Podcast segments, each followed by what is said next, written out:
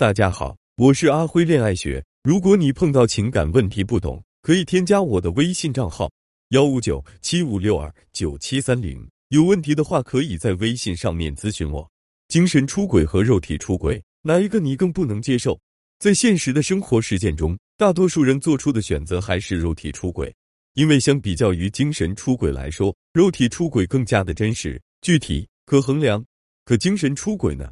精神是一个很抽象。很模糊的东西，有的时候你连自己的精神世界都不了解，就更不用说去判断男人的精神世界的状态了。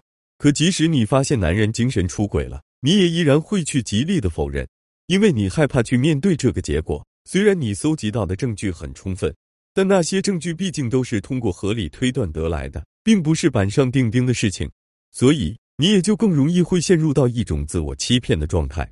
那么，精神出轨和肉体出轨。哪一个危险更大呢？按照常理来说，我们确实会觉得男人肉体出轨的危害性更大，但实际上，精神出轨的危害要远远大于肉体出轨的危害。精神出轨是没有明显的界限的。如果男人再一次精神出轨，他大可以矢口否认，不管他的理由站不站得住脚，你都容易进入一种半信半疑的状态。这导致的结果就是，你会一次次的被男人欺骗，一次次的被男人伤害。既然男人精神出轨的危害如此之大，我们到底该做些什么，才能防止自己进入到这种危险之中呢？首先，我们要知道的是，男人精神出轨的原因是什么。首先，我们来说说男人，男人的贪心在作祟。每个男人都希望自己的基因能够更多的传递下去，只有这样，自己的族群才能不断壮大。正是由于这种进化思维的长期存在，每个男人的内心深处都是有一种多偶的需求。在封建社会，男人可以三妻四妾，女人却必须要从一而终，这就是男人多偶心理的一种体现。到了现代，男女平等、一夫一妻的制度早已经成为了主流，但观念的转变是一个极其漫长的过程。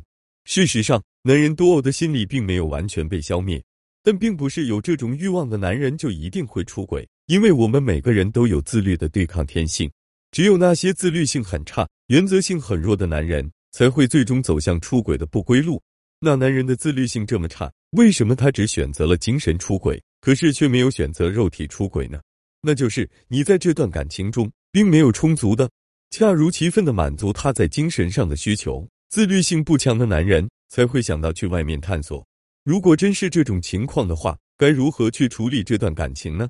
很简单，你要好好的考量一下自身的容忍度到底在哪里。一个相同的环境。有的人会觉得他很安静，有的人却会觉得他很嘈杂。不同的人对同一件事的耐受力是不同的，而且这种耐受力是天生的，根本就无法通过后天的适应而改变。